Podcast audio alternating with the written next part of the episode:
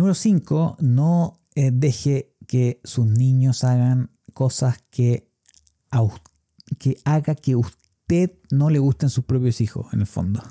es un poco el parafraseo, estoy tratando de traducir la frase del inglés directamente, sé, por eso que de pronto puedo, confundirme, pero el, el, punto acá es que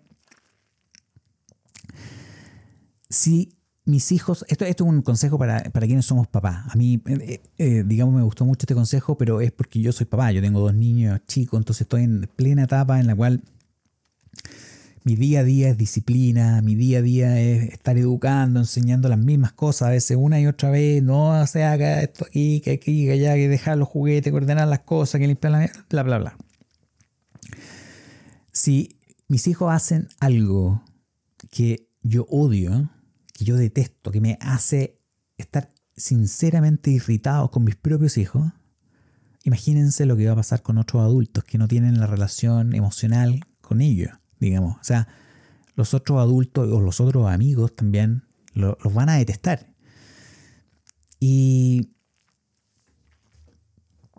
a mí me gusta, eh, eh, en, el, en, el, libro Peterson menciona algo que el rol de uno como papá, como papá, como mamá, es la de enseñar a los niños cómo comportarse de manera de que el mundo social, o sea, las otras el mundo social se abra ellos. O sea, todas las oportunidades que están dadas por la creación de amigos, de redes de contacto, lo llamamos ahora. Em, eh, las redes de contacto, las amistades generan oportunidades en la vida. Oportunidades de crecimiento personal, oportunidades de negocio también, pero muchas oportunidades. Oportunidades de, de, de, de, lo que hablábamos delante, de poder tener acceso a gente con expectativas que son, que son funcionales en la vida, expectativas que son más sanas, ¿no? expectativas que son más sanas para nuestro cuerpo, para nuestra mente, eh, etc. Entonces, entonces eh, el visualizar que el rol de uno es enseñarle a nuestros niños a, comportarse de manera de que sean capaces de tener amigos, que sus amigos los quieran, que sus amigos quieran interactuar con ellos, eh, me, me, cambió un poco el switch respecto a cuál es el rol del papá. Del papá o la mamá me refiero. Eh, el, rol, el rol de uno como papá no, no es simplemente que aprendan matemáticas. Por cierto que uno los puede ayudar, no está de más. Eh, pero hay una serie de... Uno, conceptualmente, estratégicamente hablando, lo que uno tiene, lo que el rol de papá es prepararlos lo mejor posible para que sean adultos funcionales adulto exitoso en la vida, si uno quiere ponerlo de, esa manera. Pero ser exitoso no, no simplemente significa saber matemática, también significa saber cómo insertarse en la realidad social. Y mm, nosotros en Chile, imagino que muchos países de Latinoamérica deben ser muy, pero muy parecidos. Tenemos la idea del cariño expresado en, en hacer todo, todo por nuestros niños o aceptarles todo, todas las gracias. Eh, a mí una de las cosas que, me ha llamado la atención acá en Noruega es que muchas cosas que en Chile consideramos gracias del niño, como, no sé, no saber comportarse en la mesa cuando está almorzando, eh, o, o, no sé, el decir una mala palabra, por ejemplo, y que de pronto en nuestra cultura nosotros se lo celebramos al niño, ¿no? Como, ah, la gracia. Eh, acá no. Acá en Noruega es, muy como, eso no se hace. Esta es la manera correcta de interactuar en la mesa. Esta es la manera correcta de interactuar y responder a una pregunta de un adulto. Esta es la manera correcta de interactuar entre dos niños. Esta es la manera correcta de resolver un problema. Este, permanentemente. Creo que los escandinavos en ese sentido, por lo menos de las culturas que yo conozco, em, son de las culturas que a mí más me ha sorprendido en, su, en la calidad, o en la no solo en la preocupación, sino en la calidad del, de, lo que yo llamaría el, la crianza de los niños, la, cultura que existe en los colegios. Acá, acá básicamente hay dos sistemas, el sistema noruego y ahí están los, colegios británicos o internacionales que, muchos expats eh, eh, utilizan. Y, y bueno, bueno son, más caros también, hay, un tema económico, pero, pero a mí prefiero finalmente el modelo, el modelo noruego que posiblemente sea el modelo también escandinavo, el modelo de, los daneses con toda seguridad, no sé, así los suecos, siempre andan, son un poco diferentes los suecos, pero la idea de que, mm, de que tenemos que enseñarle a nuestros niños cómo comportarse, de que ese es nuestro rol. Nuestro rol no es simplemente decir sí o todo es buena onda, todo es simpático, porque el niño tiene que aprender que hay cosas que otras personas no van a tolerar y eso los va a volver personas que no van a ser queribles por otros por otro individuos. Ese es el número 5 entonces. El, número 6 es em, set the house, eh, es como dejar la casa en, perfecto orden antes de empezar a criticar el mundo. Em, yo, digamos, esto no es un podcast de política, digamos, pero, pero en Chile eh, hubo un movimiento juvenil que de alguna manera se, apropió de la idea de que, de que todo estaba mal, de que, de que todos los adultos habían hecho, eran todos unos vendidos y que todo estaba hecho de mala manera y que, que ellos podían venir a resolver el mundo. Eh, me pareció siempre una actitud muy arrogante y, la verdad, y bueno, y ahora se habla de hecho de, de, de que es una generación que chocó con la realidad. Y, y yo creo que tiene que ver mucho con la idea de que cuando uno es muy joven no conoce la vida, no conoce la realidad. Em, las cosas no son lo que parecen a los 15 años. Uno ve la vida con otros ojos, digamos. Eh, y es importante vivir el mundo. Es importante y tener cierta humildad, digamos. O sea, las cosas no son perfectas. Eh, es muy difícil que lo sean, digamos. Las soluciones no son perfectas, pero no por ello son malas soluciones. Em, pero creo que eso se aprende, no sé si con los años, se aprende con la experiencia. Se, aprende saliendo a la calle a pagar cuentas de luz y agua. Eh, mientras uno está en una burbuja protegido, es, difícil tener ese tipo de, aprendizaje. Es eh, una de las reglas tal vez con las que no, no, no tengo, tal vez no, no me cambió completamente mi, mi percepción de vida, pero, pero hice esa asociación, digamos, la idea no un poco de chocar con la realidad. Uno choca con la realidad porque no ha, no ha estado expuesto a la realidad. Y, creo que es un buen aprendizaje, sobre todo, para gente más joven, digamos, que, a veces tiene la idea de que ellos vienen a, de que ellos saben algo que nadie más ha descubierto antes. Y a veces es el, que, el único que termina descubriendo algo es uno mismo cuando es joven, digamos, de que la, que la vida, digamos, a veces los adultos hacen las cosas de la manera que lo hacen porque, bueno, la vida es como es. El número 7 es eh, persigue algo que tenga significado, que, mm, que, tenga un sentido en la vida. Eh, y, y, y este a mí me gustó mucho. Tiene que ver un poco con el poder de la motivación, con el poder el poder de, de, sentir una especie de como de ¿cómo decirlo? Em, una energía intrínseca, una energía muy profunda que es el combustible que nos levanta en el día a día y que nos permite hacer cosas que requieren mucho esfuerzo y que tienen un resultado que es incierto. Porque no porque uno haga lo correcto, no porque uno se levante todas las mañanas temprano, digamos, el día va a ser un éxito, digamos. A veces las cosas no funcionan como uno quiere. Em, los deportistas lo saben muy bien, muchas veces entrenan como tienen que entrenar, dan lo mejor de sí, sudan la gota gorda, como decía Sergio Livingston en Chile, y no ganan. Y no ganan. Lo decía Marcelo Bielsa también en una, en una presentación eh, que uno de mis socios alguna vez estuvo ahí y que decía que uno entrena, uno, uno se saca la cresta en el fondo, uno entrena muy duro y a veces gana, solo a veces.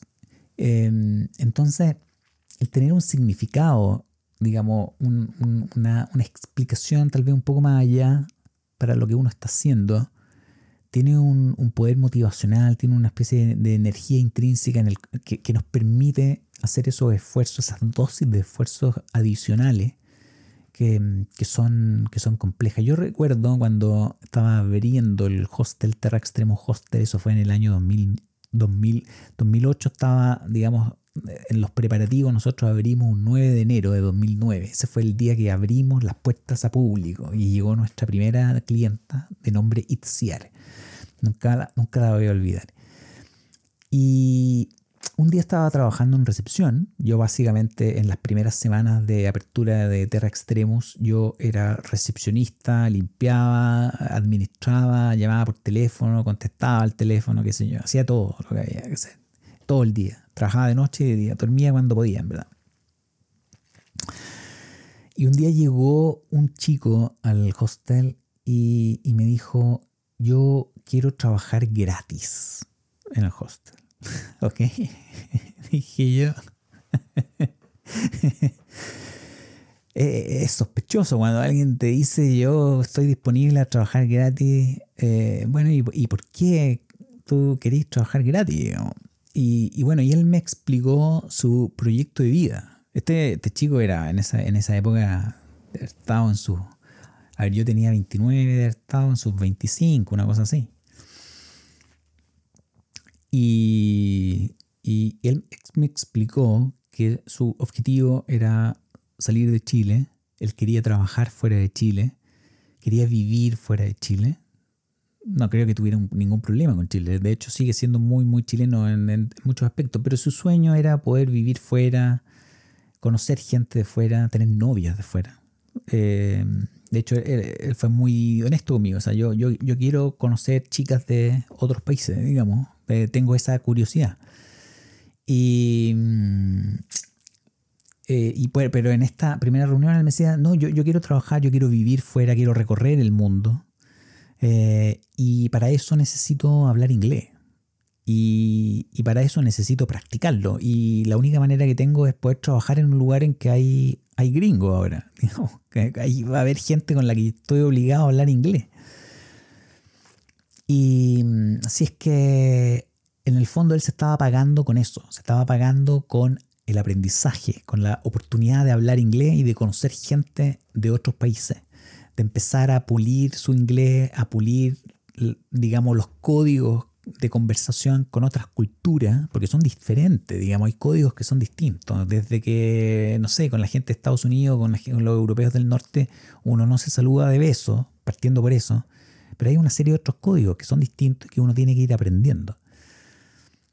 Yo no, yo no los llamé. Eh, no recuerdo porque probablemente estaba tan ocupado con, mis cosas que simplemente yo pensé que habían pasado 24 horas y en verdad habían pasado, no sé, dos semanas o una semana. Y, de pronto un día lo veo entrar de nuevo por... lo veo en la puerta, nosotros teníamos una puerta de vidrio y veo que viene entrando nuevo acá, está el tipo que quiere trabajar gratis. Y, me dice, bueno, pero, pero ¿por qué no me llamaste? O sea, yo me estoy ofreciendo a trabajar gratis, digamos. Y le dimos una oportunidad. Y ahora es un gran amigo mío, eh, lo quiero mucho, y, y, cumplió su objetivo. Se fue de Chile, se fue a trabajar fuera, ha trabajado, ha estado viviendo ya hasta la altura, no sé, 10 años fuera de Chile. Y, y partió y la motivación de él era muy clara. Él quería vivir, ese era su sueño de vida y quería hacerlo realidad y necesitaba practicar el idioma, necesitaba comenzar a hablar el idioma que se habla, digamos, en el mundo. Y, y eso fue su energía intrínseca, su energía profunda, la energía para poder venir a trabajar al hostel todos los días sin recibir dinero, eh, no recuerdo si no le pagamos nada o si le pagamos un poco. La verdad, las cosas que no, tampoco me quiero hacer el, bueno, digamos. En esa época uno tenía que ahorrar donde hubiera, pero, pero creo que igual le pagamos al principio. Pero, pero esa actitud de decir yo estoy disponible para, el sacrificio porque en el fondo estoy pensando en el largo plazo, esa es la, esa es la fuerza del, del sentido. Es la posibilidad de poner nuestro cerebro en modo largo plazo, que es más difícil. Digamos, uno está diseñado para la gratificación de corto plazo. Eh, es mucho más complejo el decir, ok, hoy día, hoy día voy a hacer algo que es un costo, digamos, trabajar es un costo. Y porque yo estoy pensando en el beneficio de en 5 o 10 años que, que, voy a estar haciendo algo que, que, me llene un poco más, digamos, estoy haciendo cosas. Y esa mentalidad de largo plazo es, un, es, un, es, un gran, es una gran ventaja para, para la sociedad moderna. digamos. Eh, posiblemente no, no, tenía muchos beneficios hace un millón de años atrás, digamos, pero en la sociedad moderna eh, tiene muchos beneficios. Así es que, mm, así es que nada, pensando en el sentido que tiene lo que estamos haciendo. El número 8 es eh, diga la verdad o al menos no mienta. no, no tengo mucho apunte en este. No es que yo ande por la vida mintiendo todo el tiempo. Em, creo que es importante la honestidad. Creo que es importante. Creo que las culturas que cultivan la honestidad como, como un valor social funcionan mejor. Em, yo no creo que los chilenos seamos particularmente lanzas ni ladrones, como muchas veces uno escucha chilenos que sí, los chilenos son conocidos por robar, y, nada de eso es realmente cierto. Cuando uno ve las noticias acá en, en, Europa, de pronto aparecerá alguna banda con algún chileno metido adentro, digamos, pero pero los chilenos no somos el centro de atención, nadie la gente a veces ni siquiera conoce dónde está el país o nunca lo ha escuchado. Así es que esa idea de que somos conocidos por ser ladrones, digamos, es simplemente una, una, una muy baja autoestima, una muy baja expectativa que nosotros y todos los latinoamericanos tenemos ese el complejo de inferioridad que hablaban los, los brasileños en alguna época, el complejo de inferioridad ellos le tienen un nombre que en este momento se me fue, pero, mm, pero es, es el complejo de inferioridad, de que hay algo malo con, nuestra cultura. Em, y en, acá, acá en, en, Noruega, por ejemplo, la idea de, no mentir es una idea muy importante. Yo una vez me acuerdo que me reía con el gol de Maradona a lo inglés, el gol con la mano, porque hay dos goles en ese partido, ¿no? Está el gol con la mano y está ese gol extraordinario que se pasó a la mitad del equipo inglés incluyendo el arquero, que es un gol precioso. Pero el primer gol es un gol con la mano. Eh, y, yo me reía con mi señora, que es noruega, sobre, sobre ese gol, que, oh, que la pillería, que se avivó Maradona. Y ella me decía, pero, pero eso es hacer trampa, en verdad, Rodrigo. O sea, no, no, veo la gracia, no, entiendo tu, tu, tu, risa. Fue hacer trampa, es hacer trampa. O hacer un gol con la mano es hacer trampa. Y la verdad las cosas que no hay nada que decir. Fue trampa, digamos. Puede haber sido muy gracioso, puede haber sido muy pillo, muy vivo, pero es trampa. Sirvió para ganar un partido, digamos, no, nada, nada, no, no vamos, a, no vamos a, desconocer el resultado final de, aquella, de aquel encuentro, pero, pero en el largo plazo cualquier país, organización, grupo social que se base sobre la pillería, sobre la trampa, no, no funciona. No, en el largo, en el mediano y largo plazo uno lo puede ver, los países que andan mejor en el mundo, no hay ninguno que sea un país construido sobre la idea del, de la mentira y, el hacer trampa, digamos. Em, puede funcionar en contextos bien específicos, uno puede tener ganancia eh, en algunos momentos, eh, pero, pero creo que socialmente no, no es una estrategia viable en el largo plazo. Pueden haber excepciones, casos muy puntuales, gente que lo logró, pero, pero como estrategia en general creo que no, no funciona.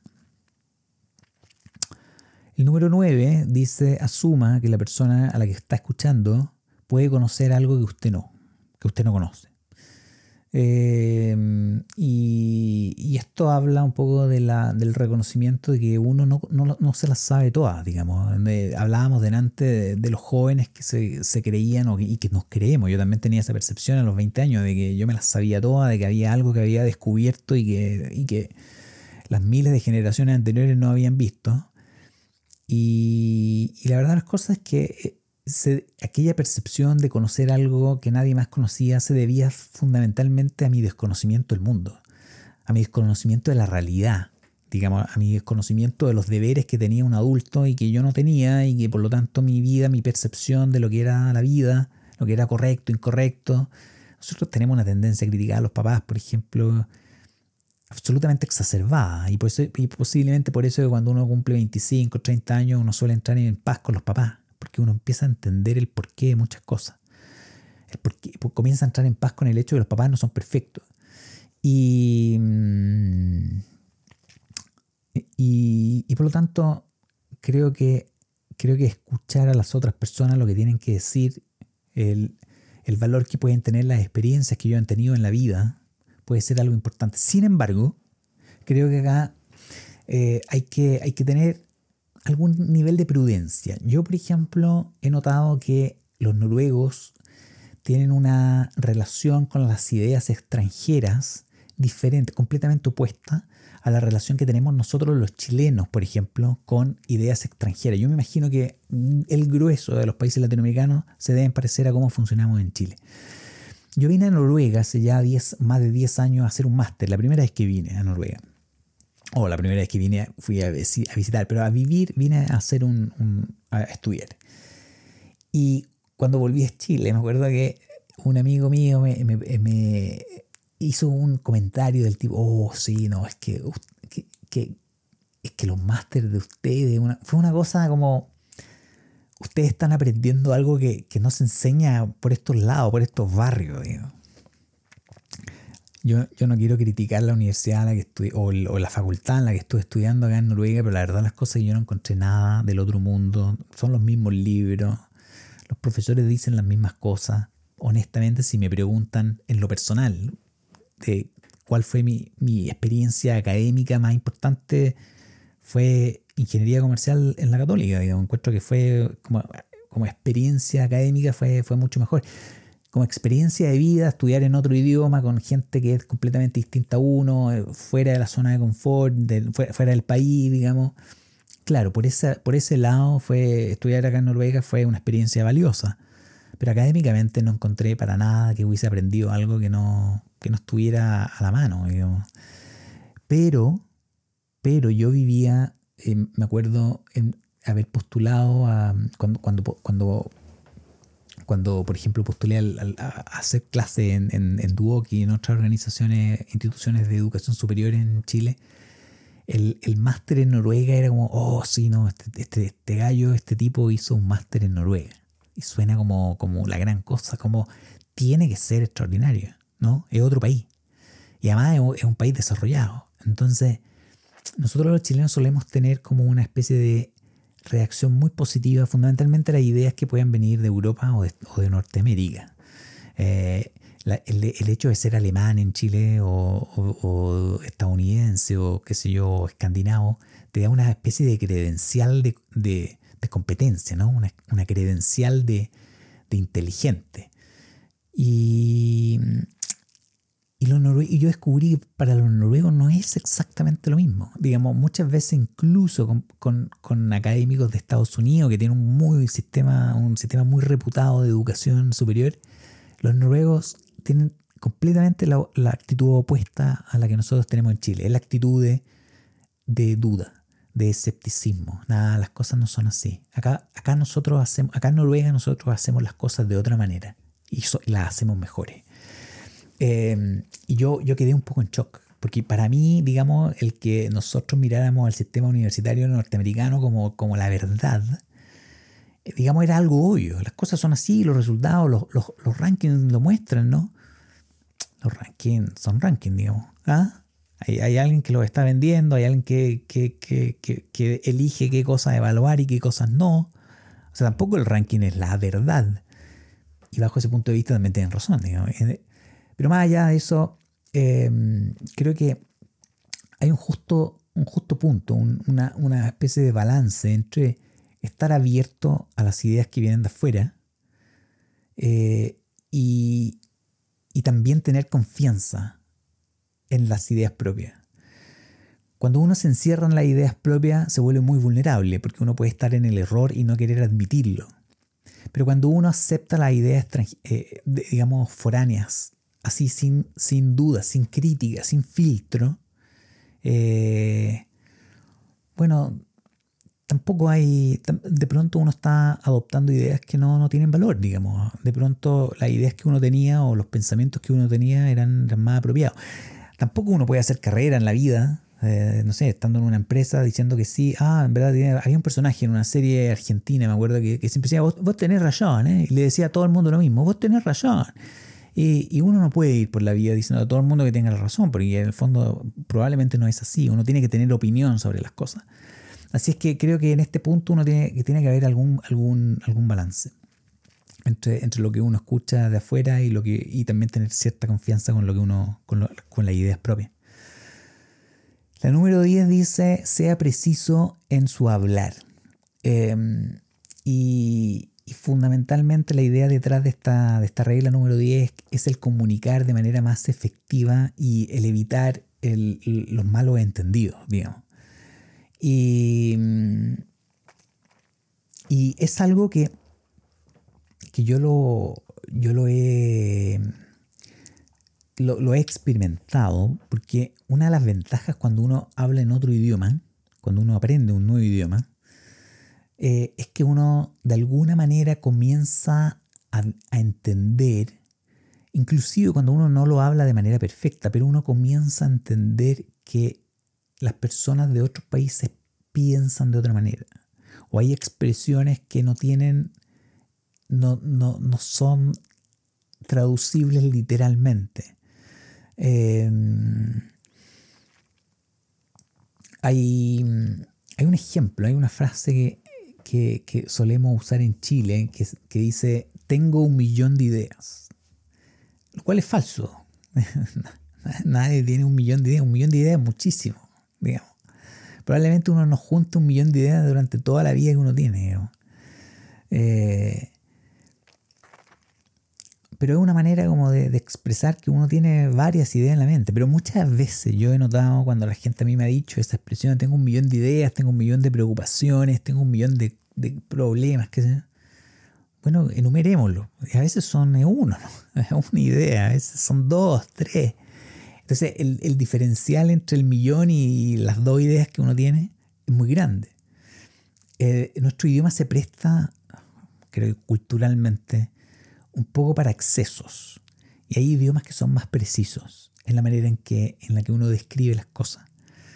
Y nuevamente creo que hay un cierto... Em, hay, un, hay un valor en la precisión. La ingeniería es precisión. Y, creo que hay un valor en, ser más preciso en la manera en que uno habla. Eh, punto uno. Creo que efectivamente la comunicación es más fácil cuando, cuando uno es claro respecto de lo que uno quiere. Pero hay una idea que está en el libro que, a mí me pareció genial con el tema del lenguaje, que es, em, tú no puedes conseguir aquello por lo que tú no eres capaz de, de explicitar, digamos. O sea, eh, ¿qué es lo que tú quieres? Digamos, eh, hay, un meme ¿no? famoso en, en, redes sociales que, que, un chico le pregunta a una chica, bueno, ¿qué es lo que tú quieres? Y la chica le responde, no es tan simple. Y no es tan simple. Eh, y ese es el poder que tiene esos ejercicios de visualización que a veces se recomiendan muchísimo, que es decir, ok, no está, yo no estoy feliz con mi vega, con mi trabajo. Ok, pero ¿qué es lo que tú quieres? ¿Cuál es el trabajo que uno quiere? Digamos, como, no, uno mejor. No, pero eso no es preciso. No hay precisión en decir, quiero uno mejor que el de ahora. ¿Mejor en qué sentido? ¿Tiene que ser un 30% mejor de, salario? ¿Tiene que ser el doble de salario? tiene que ser menos horas de trabajo. Quiero un trabajo en el que no tenga que estar en la oficina y pueda estar en la casa. Es un trabajo en el que tenga más responsabilidad o menos responsabilidad. Cuando la, idea de no estoy feliz con el matrimonio o estoy, estoy medio insatisfecho, digamos, ok, pero, pero ¿insatisfecho en qué exactamente? Digamos, como explicitar con el lenguaje de manera precisa. Tengo un millón de ideas de cosas que podría mejorar, pero no es un millón. Te lo firmo, te lo firmo, no es un millón. Em, el poder del lenguaje. Y hay, toda una serie de, literatura que, habla del, lenguaje como, creador de realidad. Eh, el lenguaje es una herramienta, es la herramienta que nosotros utilizamos para describir, para describir la realidad, para describir nuestra realidad específicamente. Y por lo tanto, si no somos capaces de usar las palabras correctas y de, de explicitar en palabras, aquello que estamos pensando, aquello que queremos obtener en el largo plazo, es muy difícil que eso vaya a ocurrir porque no tenemos claridad, no hay precisión respecto. Quiero algo mejor, eso no es preciso, eso no, no te va a conducir ningún plan de negocio en ninguna empresa dice queremos ser mejores este año. Eh, eso no, no es demasiado ambiguo. Así es que, mm, así es que me, me gustó el número 10, ser preciso al momento de hablar vamos llegando al final ya del, del de, lo, de, los, de las reglas y vamos llegando a una que, a mí me, hizo mucho sentido. No, no molesta a los niños cuando están haciendo skate. ¿Por qué no skate? Digamos, eh, acá de lo que habla es fundamentalmente de permitir a los niños el tomar riesgo. Nuevamente, un consejo que hace mucho sentido cuando uno es papá. Eh, fundamentalmente, tal vez quienes estén escuchando este episodio y no, no sean papás, tal vez no les haga tanto sentido en particular, pero quienes somos papás sí tiene mucho sentido, porque permitir que los niños asuman riesgo eh, es, un, es un desafío para uno como papá. Porque el visualizar que tu niño está, si, tu niño está colgando de, los pies, en, típico que los niños lo hacen, digamos, que se cuelgan de los pies quedan con la cabeza para abajo y uno ve que hay un metro y medio entre la cabeza y la arena al suelo. Y la visualización de ver a tu hijo caer de cabeza, ¿no es verdad? Eh, no es muy grata. Eh, pero, pero los niños necesitan tomar riesgos. Por cierto que hay riesgos que uno no va a querer que tome, ¿no? uno no, no, lo va a permitir que camine por la ventana del piso 20, digamos. O ese tipo de riesgos no son absolutamente innecesarios. Pero, pero, pero lo que uno quiere es que los niños tomen riesgos controlados, pero tomen riesgos, porque eso les da muchísima confianza muchísima confianza en sí mismo, muchísima confianza en lo que están haciendo. Es una manera de ir probándose. El estrés es necesario en la vida. El estrés no, no solamente emocional, sino el estrés de probarse en una actividad que es nueva, que, posiblemente es más compleja, más difícil. Em, y por lo tanto, eh, la idea del skate, el skate eh, es un deporte complejo. Digamos, uno, uno, uno ve que los niños que lo practican, sobre todo los que están partiendo, se sacan la cresta en el suelo, digamos, y usualmente lo, practican en el concreto, en el cemento. Entonces las caídas son durísimas, digamos, y por eso uno ve un montón de niños con, las rodillas, con los codos sangrando, porque es muy duro. Eh, pero la sensación de maestría cuando logran hacer esos trucos de, subir por esta rampa o saltar o dar, hacer, dar vuelta al skate y caer encima del skate de pie y no, no caerse al suelo esa sensación de maestría del cuerpo, de lograr hacer algo que es muy difícil y lograr hacerlo es una sensación que da confianza, absolutamente. Y por lo tanto, em, la, idea de, de, Peterson es que el mundo es difícil y también lo es para los niños. El mundo de los niños no es fácil. A veces nosotros nos olvidamos de cuando éramos niños y que las cosas no eran fáciles, había, habían competencias. Eh, digamos, a veces uno sentía miedo. Yo me acuerdo que una vez jugando fútbol con uno con, un equipo contra unos chicos que eran de, digamos, de los barrios laterales a los que yo nací, que contaba en, uno de los puntos anteriores, y hizo un gol y le canté el gol a uno de esos niños, digamos, y lo, siguiente que recuerdo es mi ojo con sangre, digamos, eh, me, llegó un, un, gancho de derecha que no ni siquiera lo vi venir. Eh, ser niño tampoco es tan fácil, digamos, también hay muchas dificultades inherentes a los niños, no estamos hablando de dificultades que sean extremas, como contexto extremadamente desfavorable, incluso cuando uno tiene una niñez feliz, digamos, agradable, con, repleta de buenos recuerdos, uno también tenía problemas, digamos, uno tiene que estudiar, a veces hay cosas que son más difíciles, hay frustración, hay emociones muy fuertes que, transcurren en el cuerpo, a veces uno no sabe exactamente qué le pasa. Así es que... Em, y la idea de, Peterson es que uno tiene que ser capaz de, de, mostrar, pero el niño tiene que descubrirlo por sí mismo, no es algo que uno pueda decirlo teóricamente, de que hay algo en él o en ella que es capaz de que es capaz de hacerlo salir adelante, ¿no?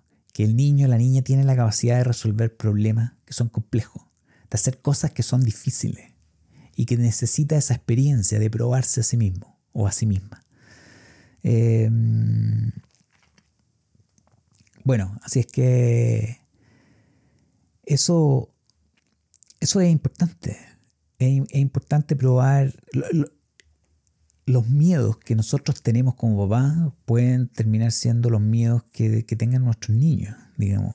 Y el miedo no necesariamente nos puede sacar de, ciertas situaciones de riesgo, pero, pero en exceso finalmente te quita, te quita oportunidades de crecimiento. Yo recuerdo cuando jugaba fútbol a los 14, 15 años y, mi sueño era ser futbolista, una vez eh, hizo un gol extraordinario, o casi gol, en verdad no, no la pelota pasó dos centímetros fuera del arco, pero me pasé tres, cuatro jugadores, estaba jugando con, con, los más grandes, tampoco estaba jugando como en mi grupo, sino que estaba jugando contra, habían de, de, divisiones, categoría levemente superior a la mía.